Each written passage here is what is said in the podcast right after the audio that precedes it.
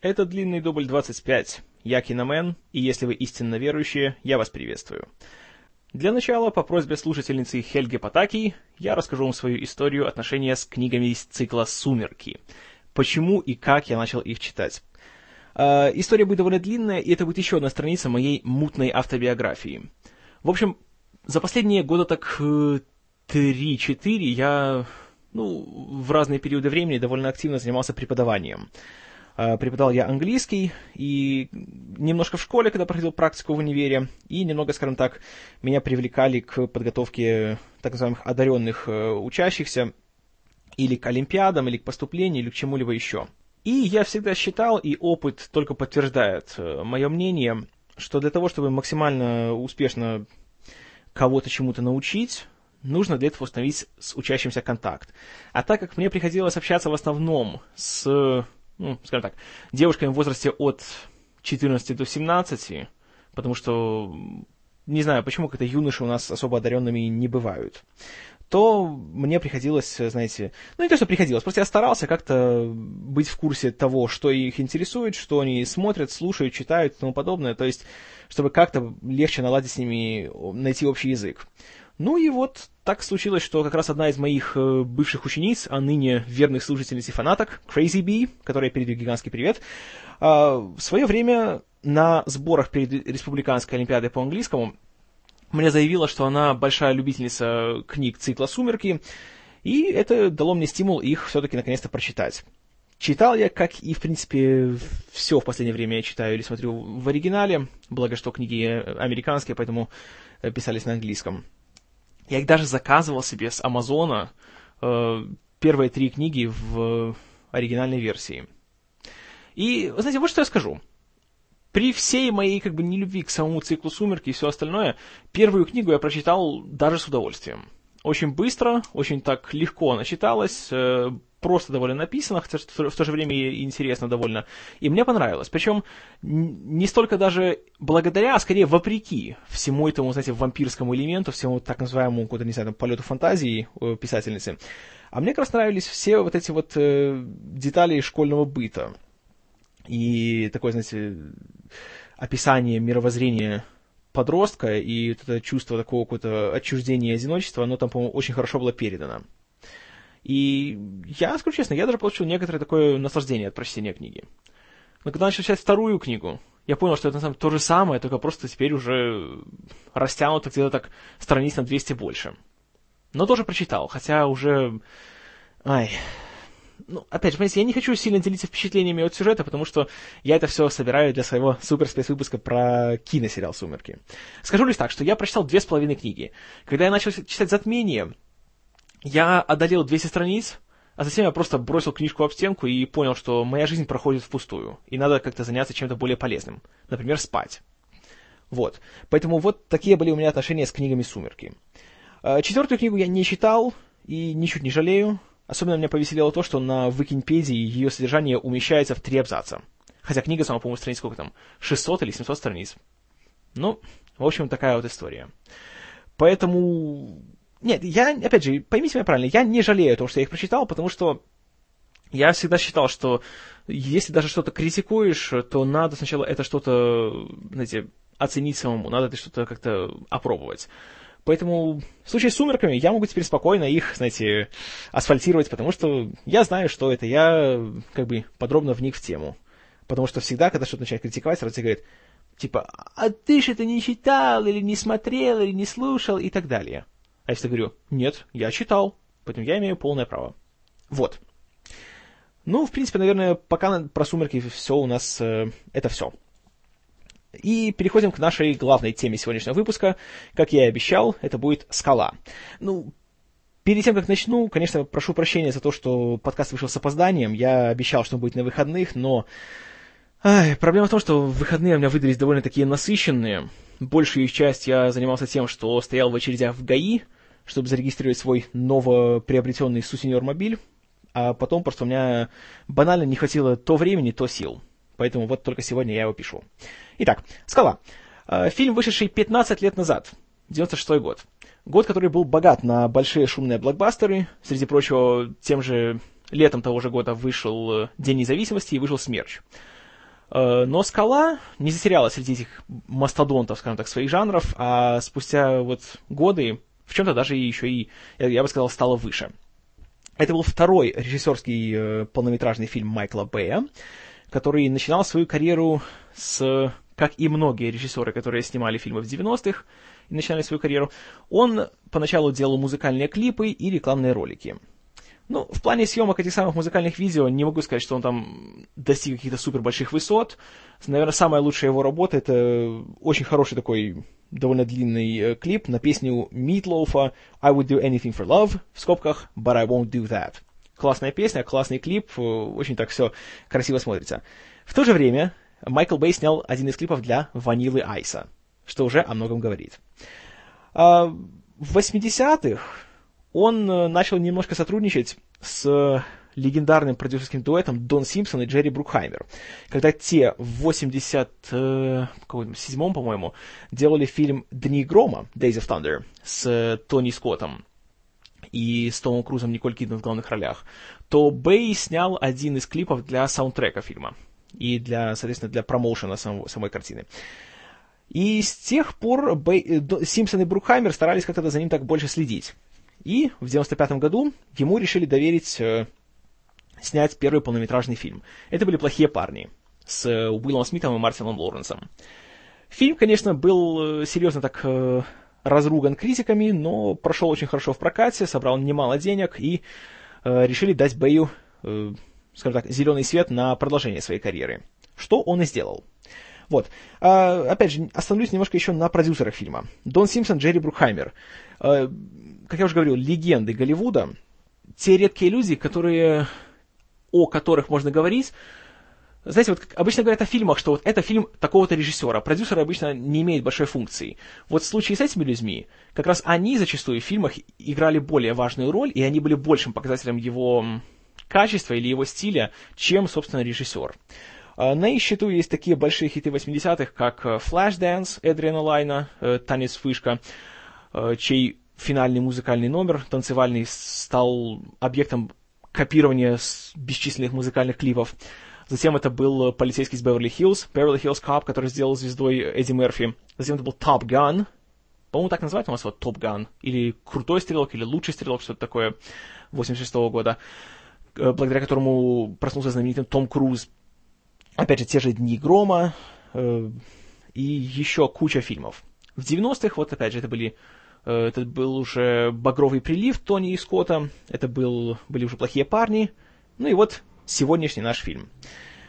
Э, сразу следует отметить, что «Скала» связана еще и с довольно грустным событием, в том плане, что посреди съемок э, Дон Симпсон э, умер от э, передозировки наркотиков, и он, как это не позорно звучит, просто банально утонул в своем бассейне, потеряв в нем сознание от передозировки. Вот. Это значит о продюсерах. Но ну, а, э, Джерри Брукхаймер после его смерти стал уже самостоятельно работать, и, я думаю, его фамилия и имя уже довольно хорошо всем известны по таким, опять же, работам с Майклом Бэем, как Армагеддон и Перл Харбор. Ну, опять же, знаменитый, скорее, э, пресловутый уже. Э, затем он ушел в сольное плавание, он продюсировал «Пиратов Карибского моря», «Сокровища нации», «Принца Персии» вот в прошлом году и еще много чего. Э, вот на следующий год запланировано еще новое у него, начало новой трилогии, Джон Картер, уже на студии Диснея. Но это уже совсем другая история.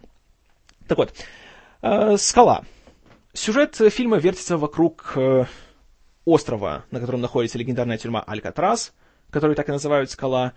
Тюрьма, которая работала до 60, по-моему, третьего года, в которой сидели легендарные, если так можно сказать, преступники, в том числе и Аль Капоне, и многие другие. И идея написать сценарий, который вертелся бы вокруг, простите, вращался, вертелся, так ужасно звучит, который вращался бы вокруг э, этой самой э, тюрьмы, пришел двум сценаристам, Дагласу Куку и Дэвиду Уайсбергу. Их сценарий привлек внимание Симпсона и Брукхаймера, и те выкупили у них права на его экранизацию в, плане того, кто будет режиссером, они сразу предложили это Бэю, который согласился, при том, что сценарий был еще довольно сыроват, и он согласился только на том условии, что ему позволят э, его доработать, сделать его немножко, скажем так, глубже и многограннее. Потому что в первоначальной версии это был простой такой, знаете, банальный такой боевичок. Типа сумасшедший вояка захватывает остров, берет кучу заложников и угрожает уничтожить Сан-Франциско, и туда отправляют двух бравых пареньков ФБРовцев, которые, понимаете ли, обезоруживают всех и спасают э, свой народ. Бэю это казалось банальным и неинтересным. Он решил немножко его э, развить. И как это часто бывает на любом большом голливудском проекте, а проект, можно сказать, большой, потому что когда он выходил, бюджет у него был 75 миллионов долларов. 15 лет назад это были очень даже серьезные деньги. Да, в принципе, сегодня тоже. То сценаристов было много, которые работали над э, доработкой сюжета. Опять же, потом это был еще Марк Роснер, э, который попал в титры вместе с Вайсбергом и Куком. И была еще куча сценаристов, которых не упомянули в титрах. Среди прочего, это были кто будущий, а кто уже на тот момент лауреат Оскара, такие как Аарон Соркин и Квентин Тарантино. И сценарий привлек внимание первоначально э, Николаса Кейджа. Вот тут, кстати, интересный довольно момент. Э, у Брукхаймера и у Симпсона на протяжении всей их карьеры был такой интересный подход к выбору актеров для экшн-фильмов. Они не брали тех, кто уже были большими звездами и устоялись в этом жанре, а они, наоборот, хотели так немножко рисковать. Брали такие свежие новые лица, которые не обязательно ассоциировались у всех с большими экшн-персонажами. Допустим, тот же Эдди Мерфи был исключительно комедийным актером до «Полицейского из Беверли-Хиллз». Точнее, до 48 часов, но, но тот фильм был, не был таким супер большим хитом. Том Круз до Топ Гана, опять же, был исключительно таким более, э, знаете, таким дамским угодником и сердцеедом, и никто не видел в нем э, большого экшенмена, что, разумеется, быстро изменилось. Uh, Уилл Смит и Мартин Лоренс до «Плохих парней» были известны исключительно как uh, комедийные актеры на телевидении, а Смит вообще был как рэпер. Да и то, если посмотреть его, послушать его песни, посмотреть его клипы, это был самый, наверное, такой, знаете, позитивный, такой жизнерадостный рэпер в истории человечества опять же, далеко не тот, кого представляешь в роли, знаете, крутого такого дядьки, который с двух стволов валит плохишей направо и налево. И то же самое сделали тут с Николасом Кейджем. Что интересно, фильм вышел в 96-м уже после того, как он получил своего Оскара за «Покидая Лас-Вегас», но утвердили его на роль и до того. Как раз вот «Покидая Лас-Вегас» вышел в ограниченный прокат, Брукхаймер его посмотрел, и он очень был впечатлен игрой Кейджа. И подумал, что с этим человеком можно поработать. Кейдж, что интересно, тоже охотно согласился, и это стало началом большого э, такого очень плодотворного сотрудничества между ним и Брукхаймером, потому что после того они работали еще, по-моему, раз пять вместе. Ну, конечно, те фильмы уже были разного качества. Так вот, э, Кейдж тоже согласился э, на эту роль еще до того, как сценарий был завершен. И он, как и во многих своих фильмах, он э, внес большой вклад в развитие своего героя. Например, его, его персонажа изначально звали Билл Гудспид. Он настоял на том, что его звали Стэнли Гудспид. А, почему Стэнли? Потому что, как он сам объяснял, это было его дань уважению классическому комику еще эпохи не немого, но начала звукового кино Стэну Лорелу из дуэта Лорел и Харди. Потому что он хотел, чтобы его персонаж был такой немножко чудак, чтобы он был таким немножко источником юмора в фильме. И он многие шутки, которые есть в фильме, Кейдж придумывал как бы, ну, незадолго перед съемками, он немножко импровизировал, что Бэю очень понравилось. И многие, опять же, и интонация персонажа, и некоторые его жесты, и тот факт, например, что в одной из своих первых сцен он э, безумно рад тому, что по почте ему прислали виниловую пластинку Beatles, и как он говорит, что винил — это супер, а вот компакт-диски он ненавидит. Это тоже было взято из личного опыта Кейджа. И вот он так вот довольно серьезно подошел к своему персонажу. А, на другую главную роль, на роль э, заключенного британского спецагента Джона Мейсона, которого привлекают к нейтрализации опасной ситуации в Алькатразе, потому что он единственный человек, которому удачно удалось оттуда сбежать. Тут уже сыграл ее Шон Коннери. Причем, опять же, так все пошло по цепочке. Коннери согласился сниматься в фильме не потому, что ему понравился сценарий, а потому, что это был шанс поработать с Кейджем, который ему очень нравился и, что было для него очень интересно. Э, более того, э, Коннери даже выступил исполнительным продюсером фильма. И забавно то, что он считается традиционно таким довольно знаете, своенравным актером и очень таким, э, скажем так, авторитарным, и он, у него часто возникают конфликты с режиссерами, апогеем чего стал, конечно же, кошмарный фильм «Лига выдающихся джентльменов» в 2003 после чего он вообще ушел на пенсию. Но тут с Бэем они очень хорошо подружились. И когда возникали трения, скажем так, между режиссером и студией Уолта Диснея, которая, кстати, финансировала фильм, что очень нетипично и чего сейчас вы уже не встретите. Фильм э, жесткий такой суровый экшен с рейтингом R, с кровищей, с матершиной, э, с некоторыми такими сексуальными намеками, делала студия Диснея. И когда они немножко пытались как-то давить на Бэя, то Коннери вступал в его защиту, и многие такие ключевые творческие решения были именно благодаря тому, что он поддержал режиссера. Вот. Третью главную роль сыграл еще один талантливейший актер, номинант на Оскар, опять же, неоднократно, Эд Харрис, о котором я же немножко вам рассказывал. Что примечательно, кстати, что на Оскарах, которые раздавали в 96 году, и Кейдж, и Харрис были представлены в, в номинациях. Один за актера первого плана, другой за актера второго плана. Кейдж получил награду, Харрис нет. Ну, на мой взгляд, как показывают последние 15 лет, лучше бы было наоборот. Потому что Харрис как-то все-таки за последние свои несколько лет играет гораздо лучше снимается в гораздо более толковых фильмах. Но я все отвлекаюсь. Итак, в чем основная завязка «Скалы»? Генерал Фрэнсис Экс Хаммел, которого играет Харрис, э, он герой Вьетнамской войны, если так можно сказать. Он э, такой патриот своей страны, он член, скажем так, такого тайного спецподразделения, которое совершает военные операции, о которых официально никто не говорит и как бы не знает. И в результате одной такой операции он практически теряет всех своих э, людей и чуть не погибает сам. И все связано именно с тем, что просто его правительство его там, ну, грубо говоря, подставило. Его отказывается эвакуировать вместе с людьми, и он чудом спасается. И, естественно, когда он возвращается на родину, то все замалчивается, потому что официально же ничего не произошло. И правительство отказывается даже похоронить и забрать останки э, его однополчан. И он пытается как-то, он обращается и к Сенату, и к Конгрессу, и к чуть ли не к президенту, чтобы восстановить справедливость, но никто его не слушает. Поэтому он идет на отчаянный шаг. Он собирает группу морпехов, э, которые, ну, скажем так, с некоторыми он уже служил, некоторых он просто привлекает э, большим заработком. И вместе они похищают 15 ракет с ядовитым газом VX, который является одним из самых опасных нейротоксинов, э, известных человечеству. Они отправляются на остров, где находится тюрьма Алькатрас, который на сегодняшний день давно закрыта, и в ней проводятся туристические экскурсии.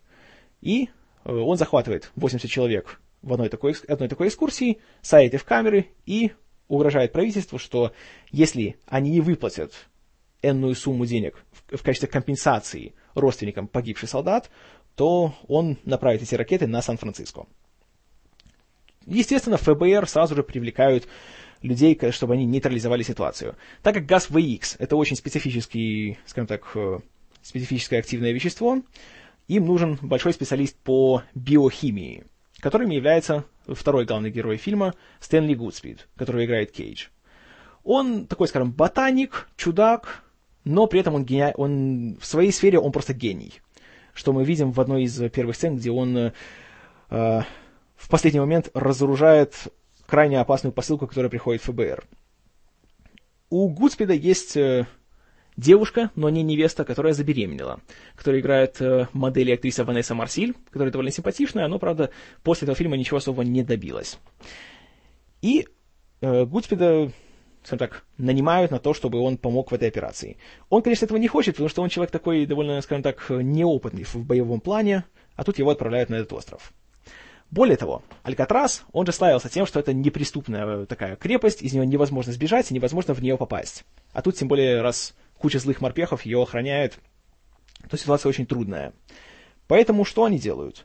Оказывается, что в 60-х э, американское правительство поймало тайного британского агента Джона Мейсона, который совершил... вот тут такой довольно забавный элемент. Э, его разыскивали и ловили за то, что он похитил у, по-моему, у президента или... Не, у ФБР, у Джей Эдгара Хувера, начальника ФБР того времени, похитил микрофильм, на котором были запечатлены э, самые там страшные тайны американского правительства, в том числе о том, что произошло в Розвилле, штат Нью-Мехико, э, кто убил Кеннеди и тому подобное. Его поймали, но он так и не сказал, где он спрятал этот материал. Поэтому его посадили в тюрьму, и, опять же, неофициально, не зарегистрировано, без суда и следствия. Тут же его достают для того, чтобы он помог им попасть в Алькатрас, потому что, когда он сидел там, он, как я уже говорил, оттуда смог сбежать. Ну и что дальше происходит, я уже говорить не буду. А, происходит много чего, и вот сразу скажу, что хотя фильм снял Майкл Бэй, который славится своими довольно тупыми фильмами, вот тут как раз сценарий — это одна из самых сильных сторон фильма.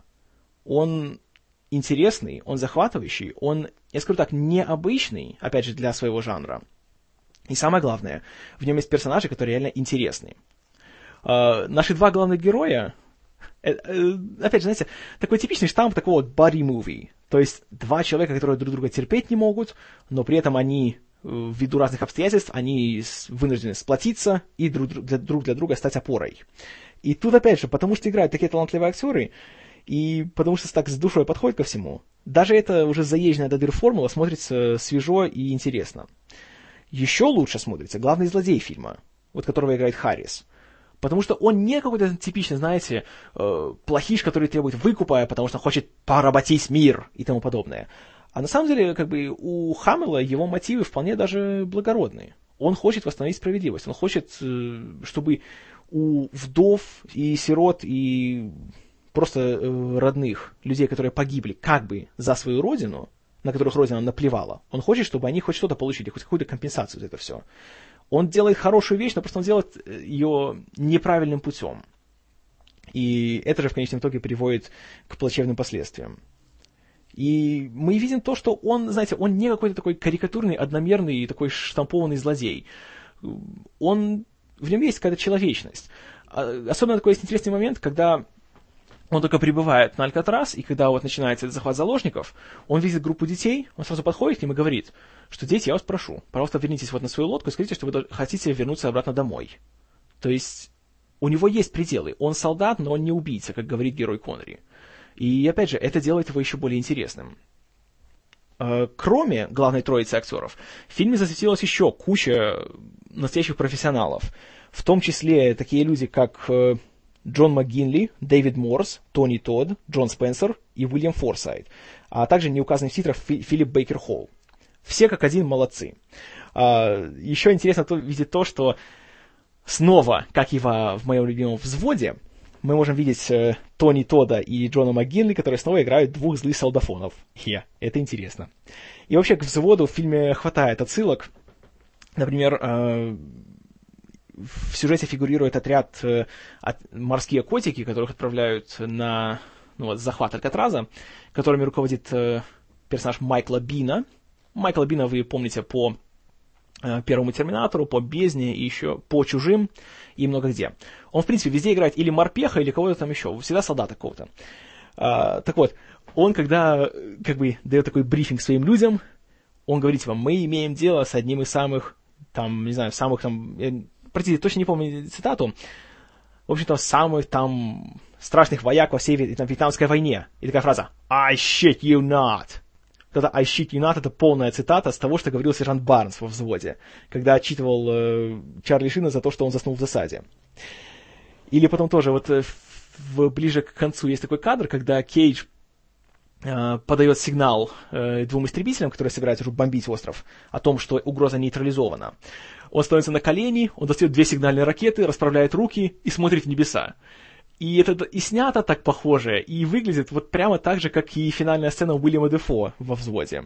Видно, как бы на что немножко ориентировался Бэй, когда снимал фильм. И это хороший ориентир.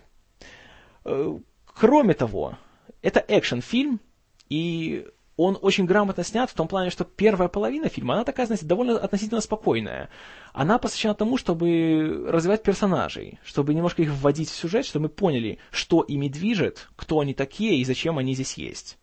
А уже начиная минут так с сороковой, начинается уже веселье. И это веселье, оно по-настоящему веселое, потому что нам не наплевать на то, что происходит и с кем оно происходит. Э, смею сказать, что в «Скале» одна из причин, по которым фильм можно и, нужно посмотреть, то, что здесь есть одна из лучших погонь, я считаю, вообще в истории кинематографа. И вот момент, где Мейсон сбегает из отеля, садится на Хаммер и пытается угонять от ФБРовцев, а за ним гонится Гудспид на Феррари, и попутно они разрушают половину Сан-Франциско, это смотрится просто потрясающе. И уже ради этой сцены фильм нужно посмотреть абсолютно. А, и кроме того, в принципе, каждая экшн-сцена фильма, каждая перестрелка, каждая погоня, каждая драка, они смотрятся как-то так, знаете, они так с душой, опять же, сняты, так, и все так красиво.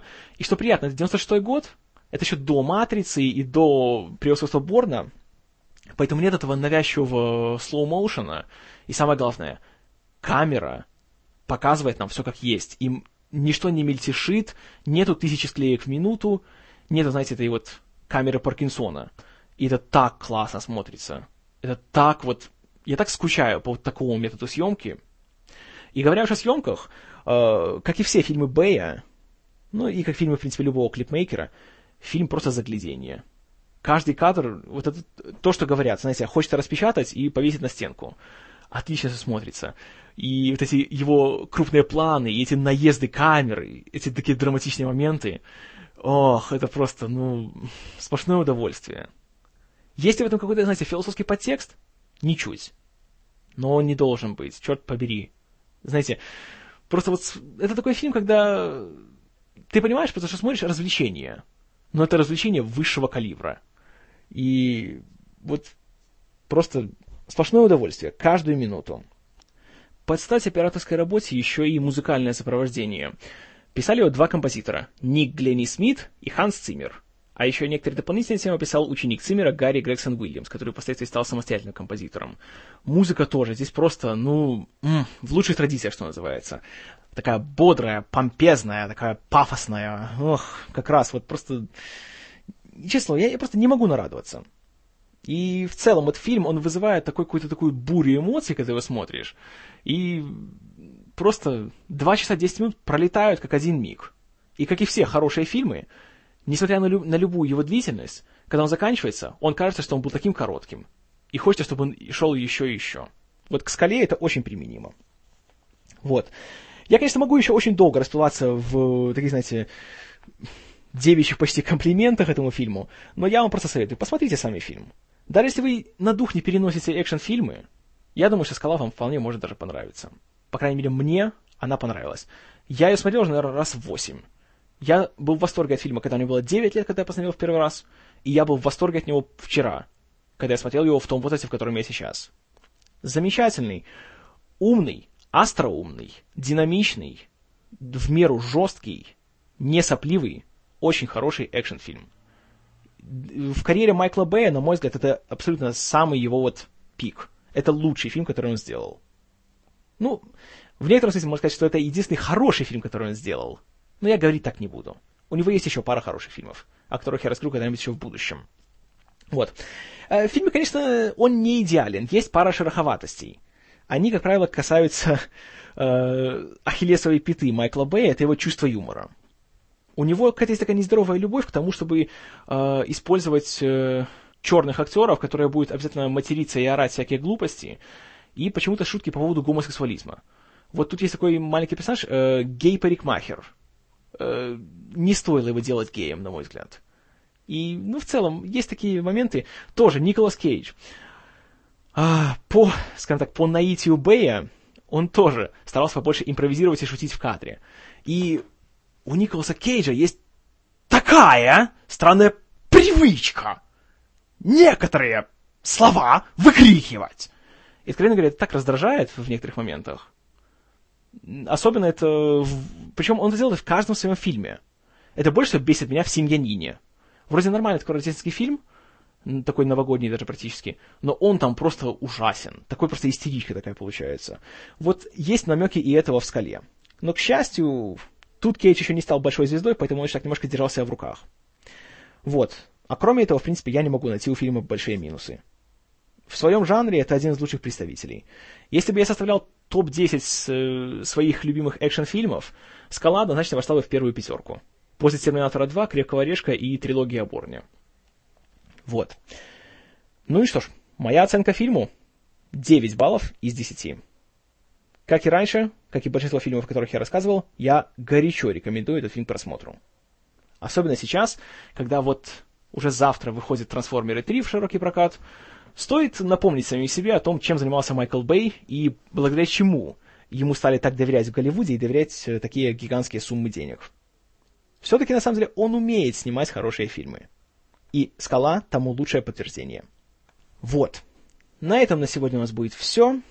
Рассказ о «Скале» закончен, хотя не обязательно завершен. Потому что в этом фильме еще можно много чего рассказать. А, следующий раз, по крайней мере, следующие три раза я продолжу говорить о фильмах Майкла Бэя, и это, как вы уже, наверное, догадались, это будет три фильма из, из трилогии «Трансформеры». Да, я это сделаю. Я пересмотрю э, две части и посмотрю в кино третью, и поделюсь с вами своими впечатлениями.